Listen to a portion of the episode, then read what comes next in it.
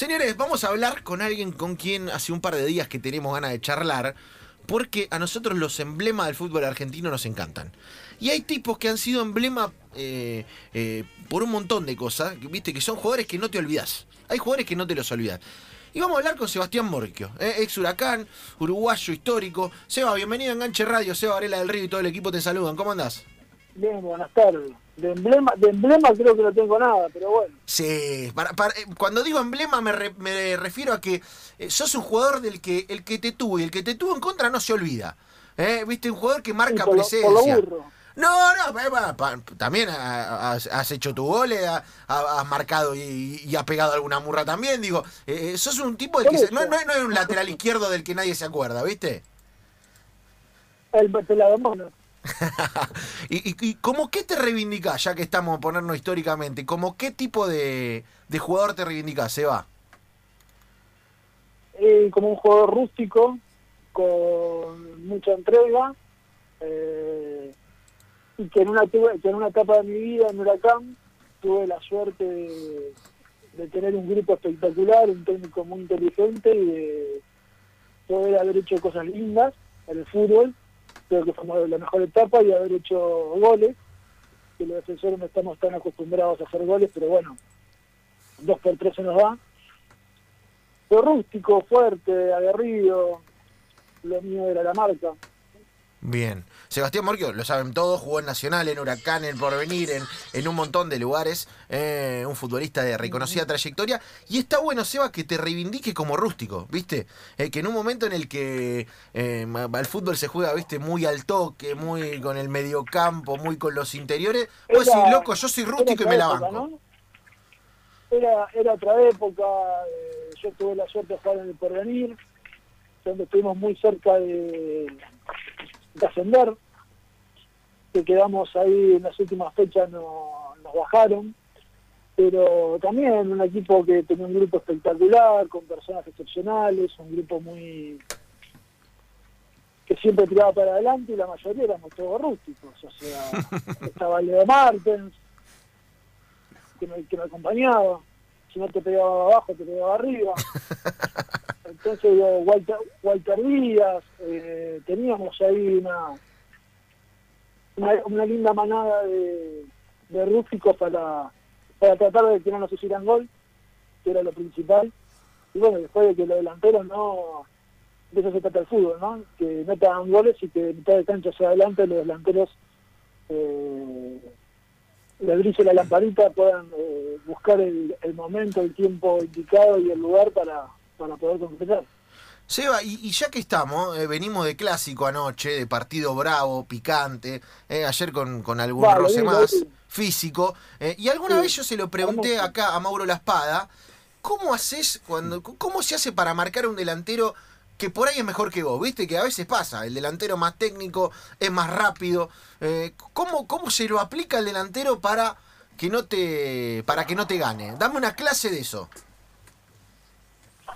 Mira, a mí me enseñaron que si es más rápido que vos, lo primero que tenés que hacer es retroceder Bien. y esperarlo en tu área.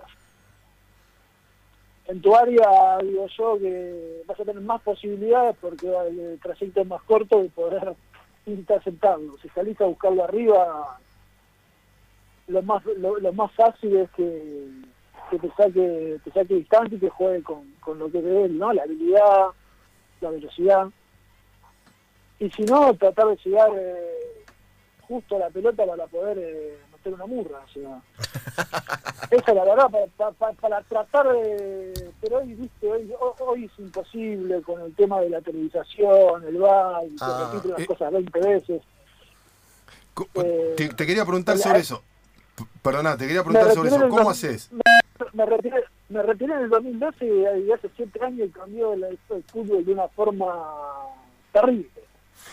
Seba, ¿y, y, y cómo harías hoy si, con el bar? ¿Cómo haces para jugar vos? Digo, se me ocurre vos o hasta. No puedo jugar. Ah, No puedo jugar. Eh, este, eh, este, tendría que ir a jugar al country. No puedo jugar. Claro, eh, cuando hablamos acá con, con Mauro La Espada, por ejemplo, nos dijo, nos dio un, un tip que era clave. Dice, el momento para pegarle al delantero es cuando despeja el lateral izquierdo. Porque en línea sigue la, la jugada para que la pelota a ver si se va. ¿Eh? cuando despeja por la Sí, línea, el árbitro sigue la, tele- pelota, con- pero con el bar sonaste. con la tele hoy es- es- hoy le- en cancha de River eh, cuando le ganó a Boca 2 a 0 el árbitro brasileño sacó amarilla y del bar le dijeron que era roja Claro, Claro. y fue y le, fue fue fue y le sacó roja o sea imagínate los codos o sea uno cuando va a saltar o a hacer el doble tiempo los codos los tiene que levantar o sea los brazos los tiene que levantar o sea es, es inercia pura o sea ten- tenés que levantarlos para, para ir a cabecear las personas que no levantan los brazos después se ven que se cabecean las cabezas, o sea, pasa lo que pasa. Es imposible. Y que no haya fricción también en el fútbol, que estén todo el día cobrando mancha, es, es normal. Sí, sí, sí, lo, lo cuenta y lo dice Sebastián Morquio eh, aquí en Enganche Radio, un emblema, ¿viste? Él se, se bancó y dijo, yo soy rústico, hermano, eh, y voy al frente. Eh, Seba, eh, y te hago, te hago una pregunta ya que estamos en ese aspecto de, de lo que vos marcás, eh, de, de- de esta manera de jugar al fútbol. En algún momento pedimos que se cuida al habilidoso. ¿Vos crees que el- con esto del bar se, no se está cuidando al rústico? Es que rústico no se tiene que cuidar. Yo creo que está, está, está bueno. eh, a mí me gusta mucho más la escuela de, Menotti, ¿no? De, de de pelota, que la tengan, que la muevan. Eh, hay veces cuando uno ve el River de Gallardo da placer por la velocidad, la precisión que tienen, hacer un partido totalmente distinto, ¿no? O sea, ayer fue a un clásico de, de dientes apretados, pero cuando se ve a, a River de Gallardo, la verdad, da placer verlo, ¿no? O sea, cómo juegan, la precisión que tienen, cómo llegan un segundo antes, cómo mueven la pelota, cómo tienen los movimientos ya memorizados, saben cómo va a terminar la jugada. Eh, eso, eso, eso da placer. ¿Quién es el jugador más parecido que hay para vos acá en el fútbol argentino? ¿Quién se puede parecer en algo? A vos. Que tenga algo tuyo. tan burro como yo, no, hay mucho mejor. Soy- hoy en día. hoy Pensaba en por día ahí en la- no, hoy en día, tío, hoy en día saben parar la pelota, despejan bien. No, no, no. no. Seba, y co- contame la mejor patada que diste. ¿La tenés en la cabeza? Hay una que, de la que te sientas orgulloso y decís, y esta estuvo bien, esta estuvo, esta, esta es la guadaña por excelencia. Arbiti. ¿Arbiti? en un clásico. En un clásico. Claro. Sí, eh, estábamos, primer clásico que jugaba, Arbiti jugaba por, eh, por, por, por volante por izquierda, sale Rodo Grayer, le tira un caño hermoso y que le quedó largo. Y Y dejé que llegara, dejé que llegara primero y cuando le, cuando le pegué llegó hasta el murito, ¿no? Hay como cuatro, hay como cuatro Me encantó. metros, o sea. El amarilla le decía Carlos Robinson que era la mejor amarilla sacada, una buena patada. claro, pues, aparte hay Herbiti, eh, que Walter no sepa entender, es un jugador pegable. Viste que hay jugadores que son livianitos que cuando lo tocas vuelan cae. por el aire. Es como una característica de, Más de- agarrar alguno de esos, ¿viste? Eh, Es que te, te, te hace, te hace pasar papelón, ese es el tema. Yo cuando jugaba en esa época estaba Saviola, eh, estaba Caretti, eh, estaba Ángel, había jugadores que te hacían pasar eh, vergüenza, Riquelme, eh, te tiraban un caño y quedabas, y quedabas mirando por la tribuna, o sea, no te la sacaba nadie, te tomaban el pelo todo el día. pues. Ahora hay redes sociales que te toman el pelo en las redes sociales, digo, pero claro. Che, antes ibas al supermercado y te miraban, te miraban de reojo y le decías, ¿qué caño te comiste? y, y alguno, y alguno de esos que vos decís, ¿cómo no le pude dar una patada a este? Me- ¿Te quedaste medio caliente? Con Riquelme. No. ¿Qué te hizo?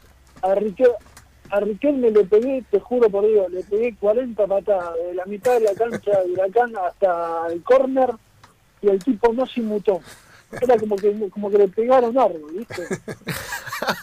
Aparte es peor. La, la verdad, me, me saqué, sí, me saqué el gorro que este, este es un monstruo, o sea... Y lo, y lo veía, y, lo, y, lo, y lo veía jugar, te ponía el culo y le pegabas una patada y te miraba de costado como diciéndote, pibe, ¿qué estás haciendo? Es buenísimo porque es, es peor, es, peor, es peor la indiferencia. Es que para, para mí fue el mejor jugador que yo vi jugar dentro de una cancha. Sí, sí, sí, claro. el Eh, mejor lejos. Él, él la indiferencia es peor, ¿viste? Es como que el que le pega si no reacciona, es como que, claro. Te da más ¿viste? bronca. No, no te habla. Claro. Por lo menos, por lo menos pone cara, por lo menos que Sí. te duela, caete al piso Nada. algo. ¿eh? Estamos hablando con Seba. No, no, no, pero, pero es distinto. eh, jugando al fútbol era, era un distinto. Jugando al fútbol era un distinto. Jugando al fútbol era un distinto. Y después tenía cosas del crack que, que vos le ibas a jugar o algo por el estilo y el tipo te, te hablaba con la pelota, no te hablaba eh, canchereándote. Te miraba solamente con la mirada, yo, yo creo que ya te, te escondía bajo la tierra. Claro, claro. Seba, ¿y sabes que hay algo en la NBA, eh, ya que estamos en técnica de defensa y de defensor, en esta clase magistral que nos está dando, es que se llama trash talking, que es el tipo que le habla al contrario, viste, que lo desconcentra hablando. ¿Vos la usabas esa, no la usabas? Había tipos que eran más capaces en, en el en el biri biri.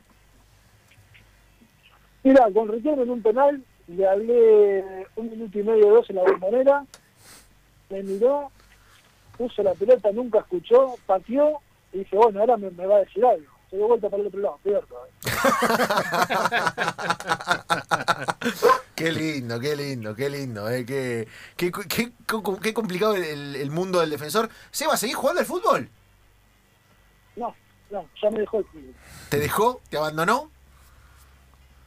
Sí, eh, me invitaron una vez a jugar a un fútbol 5, un campeonato de un amigo, y calenté 20 minutos. Sí. Y al minuto del partido me desgarré. No. Ahí me di cuenta que el Ah. fútbol me había dejado. No. Te perdimos, te perdimos. ¿Qué va a hacer? Te perdimos. me dejó, me, me- me dejó, me dejó el fútbol. Salí muy con muchas ganas de jugar y me dejó el fútbol. Claro. Y, y escúchame, ¿y te estás dedicando a cosas que tienen que ver con el fútbol, fuera del fútbol? ¿En qué anda la vida? Eh, estuvimos una época dirigiendo en, en, en infantiles y en primera y ahora estamos como intermediarios de algunos jugadores tratando de armar eh, una carrera por, por ese rubro.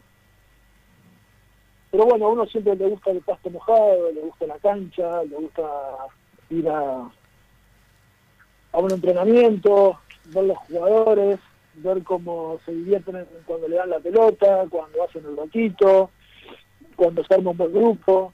Eh, el otro día yo estaba viendo, si mal no recuerdo, River no sé con quién estaba jugando, que ganó en el Monumental 2 a 0, que Pinola cuando vio entrar a a Poncio lo primero que hizo fue sacarse el banda. y dárselo. Sí.